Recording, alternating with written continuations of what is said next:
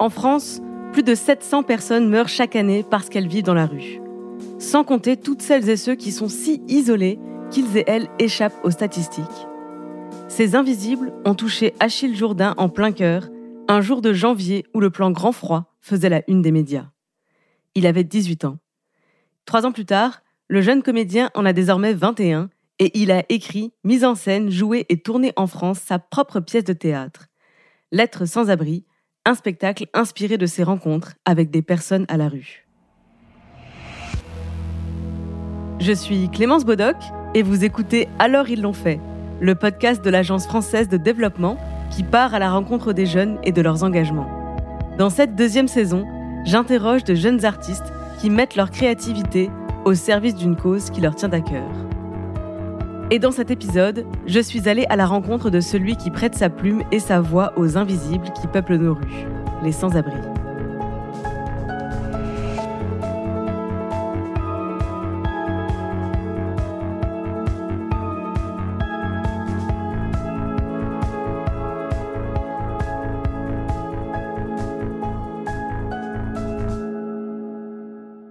De tous les personnages et de toutes les histoires à raconter, pourquoi est-ce que tu as choisi d'écrire et de jouer sur le sujet des personnes sans abri?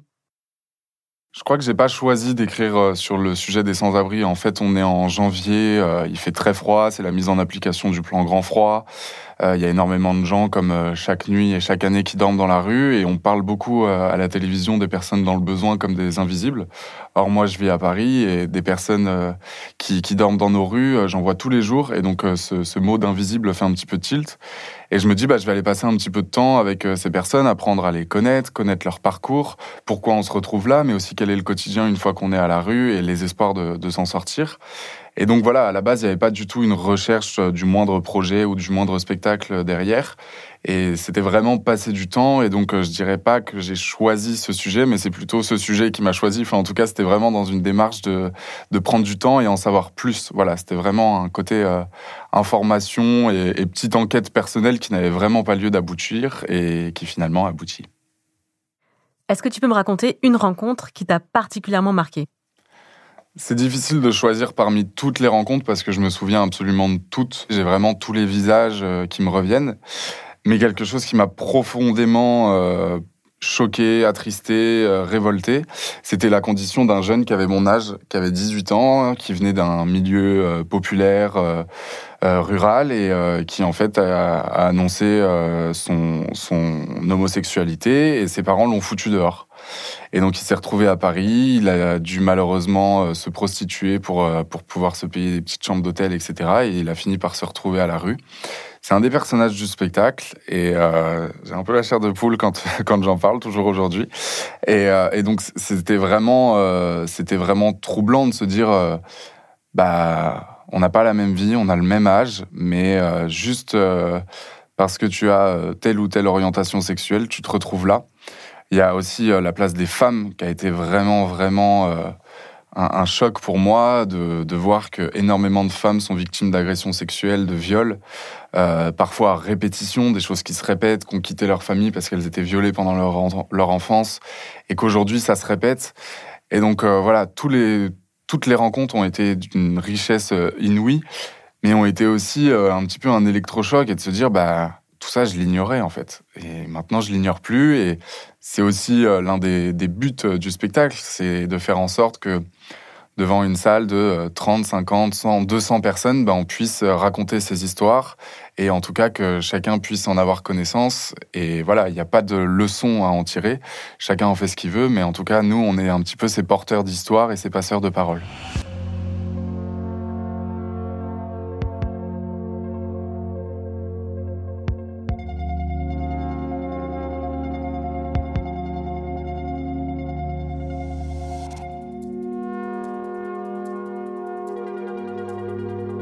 En janvier 2017, il y a cette mise en application du plan Grand Froid et tu bugs sur un titre de presse, Mise à l'abri des invisibles.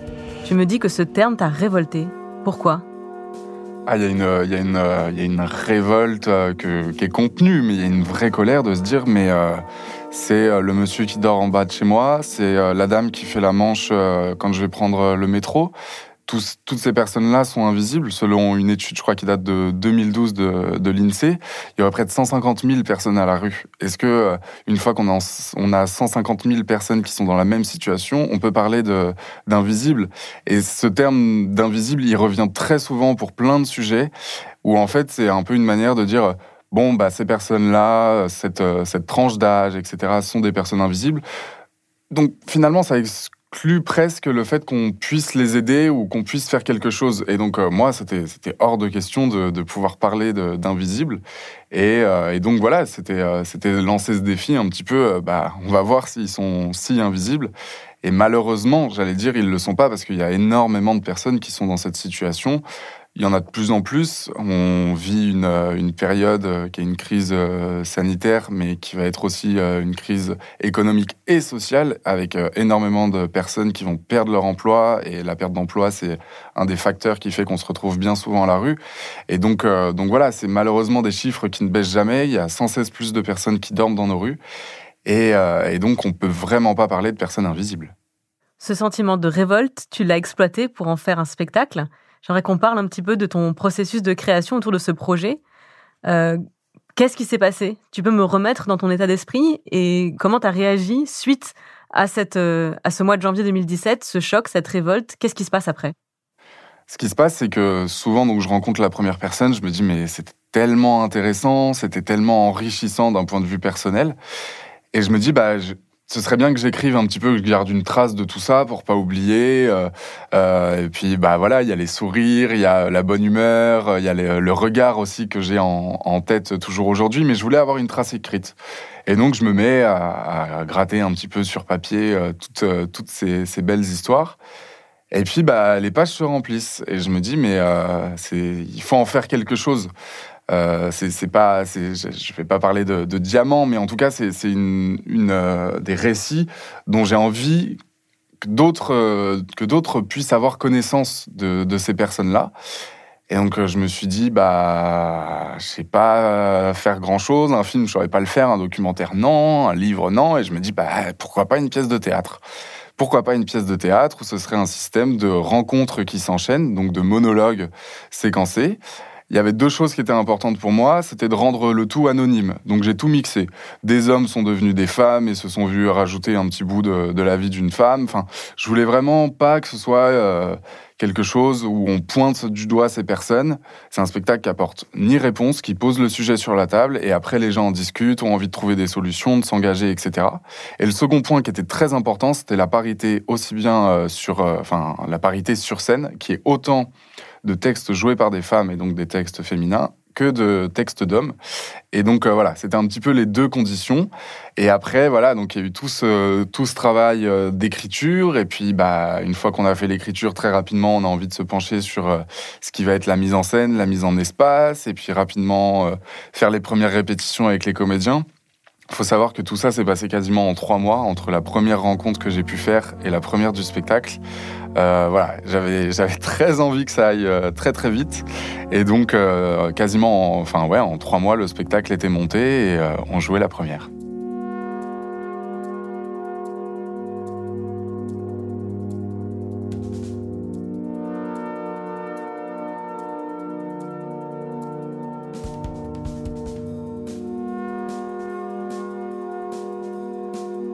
Ton spectacle s'appelle L'être sans abri.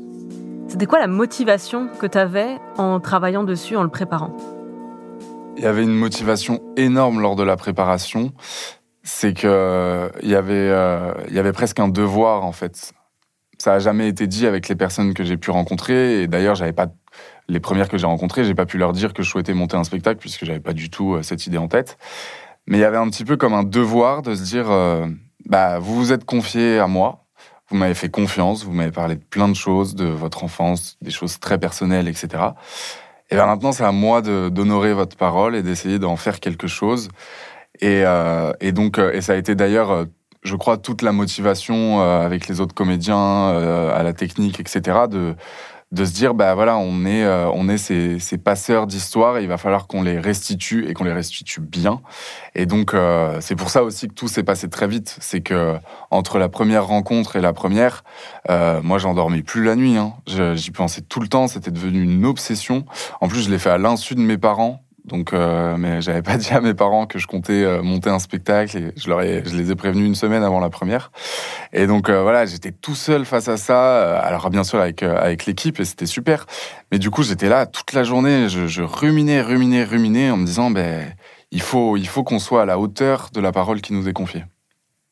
T'as monté tout ça sans en parler à tes parents? Comment t'as fait? Avec quels moyens t'as pu monter ce projet? Alors, j'en ai pas parlé à mes parents. Euh, non, j'ai une confiance aveugle hein, en mes parents. Mais je voulais pas avoir d'avis en fait. Je voulais faire euh, faire mon truc, aller au bout et ne pas avoir euh, d'avis euh, qui entre guillemets aurait parasité en tout cas cette cette lancée. Et donc c'était vraiment, euh, je leur ai caché ouais jusqu'à une semaine, euh, une semaine avant la première où je leur ai dit, euh, bah réservez votre soirée le 25 mai parce que et donc et donc comment je l'ai fait? Bah j'ai contacté un théâtre qui est un théâtre à côté de Bastille à Paris, qui est certainement l'un des plus petits, c'est le plus petit théâtre de France, mais l'un des plus petits même au monde puisqu'il y a 18 places. Je voulais essayer de, retrouver quelque chose d'assez intimiste et euh, reconstituer un petit peu les rencontres que j'avais pu faire euh, lorsque j'étais euh, allé dans la rue. Et donc, j'ai écrit au directeur du théâtre. Je lui ai dit voilà le projet, est-ce que ça vous intéresse? Et il m'a dit bah ouais, on fonce. On fonce et quasiment un mois et demi après, c'était notre première. On a fait les premières répètes dans le théâtre. Il y avait très peu de décors. Donc j'ai tout, voilà, j'avais vraiment très très peu de budget et, euh, et je voulais pas quelque chose de complètement dingue.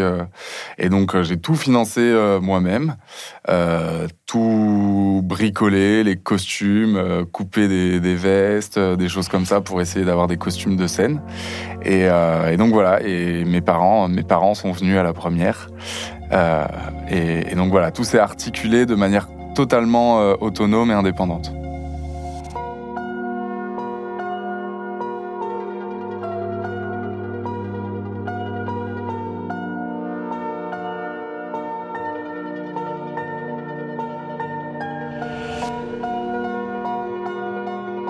Voudrais revenir à ton spectacle.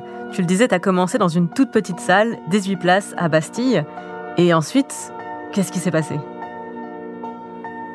On a commencé donc euh, à Bastille, c'était tout petit. On n'avait pas toujours du monde. Euh, on peut se dire 18 places, ça va, on les remplit euh, à l'aise. On n'avait pas toujours 18 personnes qui venaient. Et il se passe un jour qu'une journaliste vient assister à la représentation et euh, décide de faire un article sur le spectacle. Et l'article sort. Moi, je suis pas au courant. Enfin, j'ai répondu, euh, répondu à ces questions et fait l'interview, donc je sais que je l'ai fait. Mais en tout cas, je suis pas au courant qu'il est sorti. Et là, mon téléphone euh, sonne, les réseaux sociaux s'affolent. Ouais, est-ce que tu veux venir jouer à tel endroit? Nous, on est une association, on aimerait bien te rencontrer, etc. Et je me dis, mais qu'est-ce qui se passe? Et en fait, ça a été l'article qui a tout déclenché et qui nous a permis derrière de nous, euh, je parle de nous spectacles et moi d'un point de vue personnel de s'engager auprès euh, d'associations qui viennent en aide aux plus démunis, mais aussi de faire euh, des dates en tournée. Donc on s'est retrouvé, ça, ça s'est passé le 21 juin. Et le 7 septembre, on faisait notre première date en tournée et, bah, depuis, on n'arrête pas. Donc, donc c'est cool. On va jouer un petit peu partout. On travaille systématiquement avec une association à qui on, donne une partie des bénéfices. Euh, ça, c'est un point très important et clé euh, dans la construction du spectacle. C'est qu'en fait, euh, nous, on arrive, on fait une représentation, on parle du sujet, mais derrière, qu'est-ce qui se passe? Et bien souvent, euh, les premières dates euh, à Paris, au Petit Théâtre à Bastille, on nous disait ah c'est super, mais nous on aimerait vachement s'engager. Ça nous a ouvert les yeux euh, sur ce sujet, sur la place des femmes, sur les hommes qui travaillent en même temps. Et du coup, on s'est dit, bah, il faut systématiquement travailler avec une association. On fait ce qu'on appelle des bords plateaux. Donc, en fait, un intervenant de l'association intervient à l'issue de la représentation.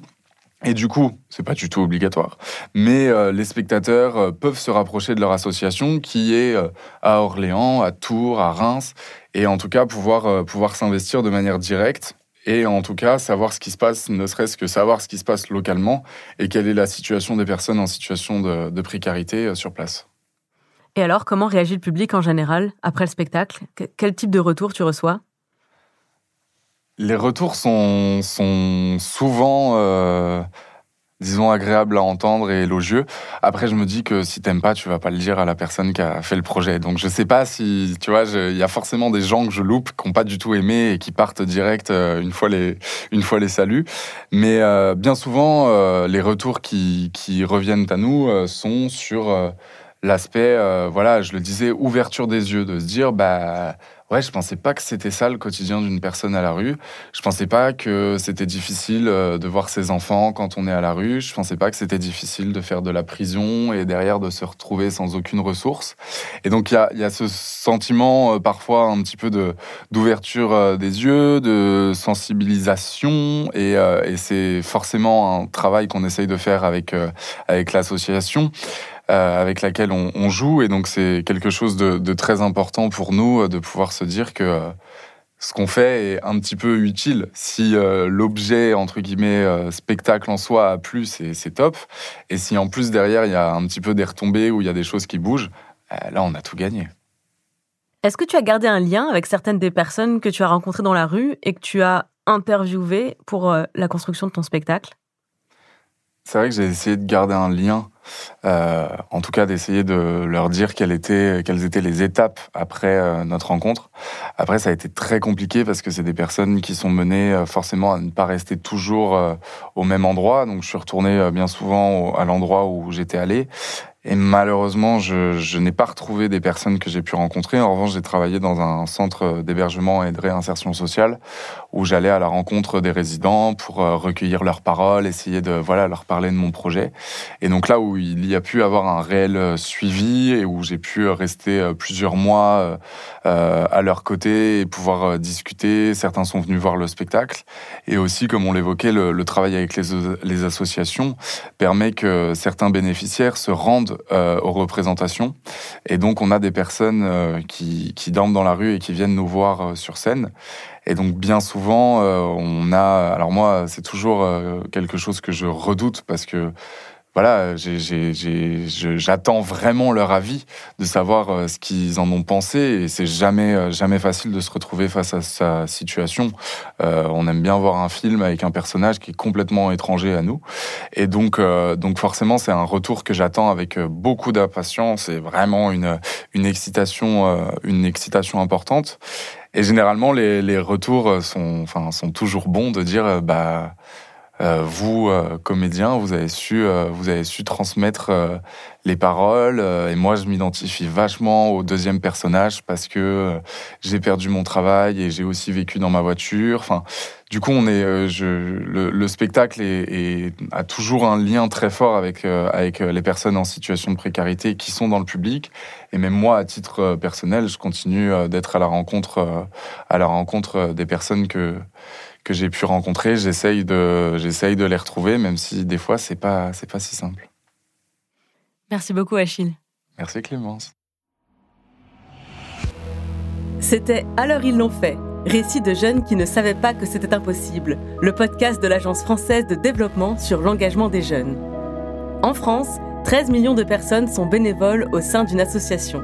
Mais le bénévolat n'est pas la seule façon d'être acteur de la solidarité d'être citoyen du monde. Si toi aussi tu veux t'engager, tu peux aussi lire, t'informer, discuter, débattre sur tilt.fr, tilt.fr et ses réseaux sociaux pour mieux comprendre le monde et agir à ton échelle. Chacun de nous peut agir dans les gestes de sa vie quotidienne pour apporter sa pierre à l'édifice. Vous pouvez retrouver tous les épisodes d'Alors ils l'ont fait là où vous avez l'habitude d'écouter vos podcasts. Deezer, iTunes, Spotify, SoundCloud.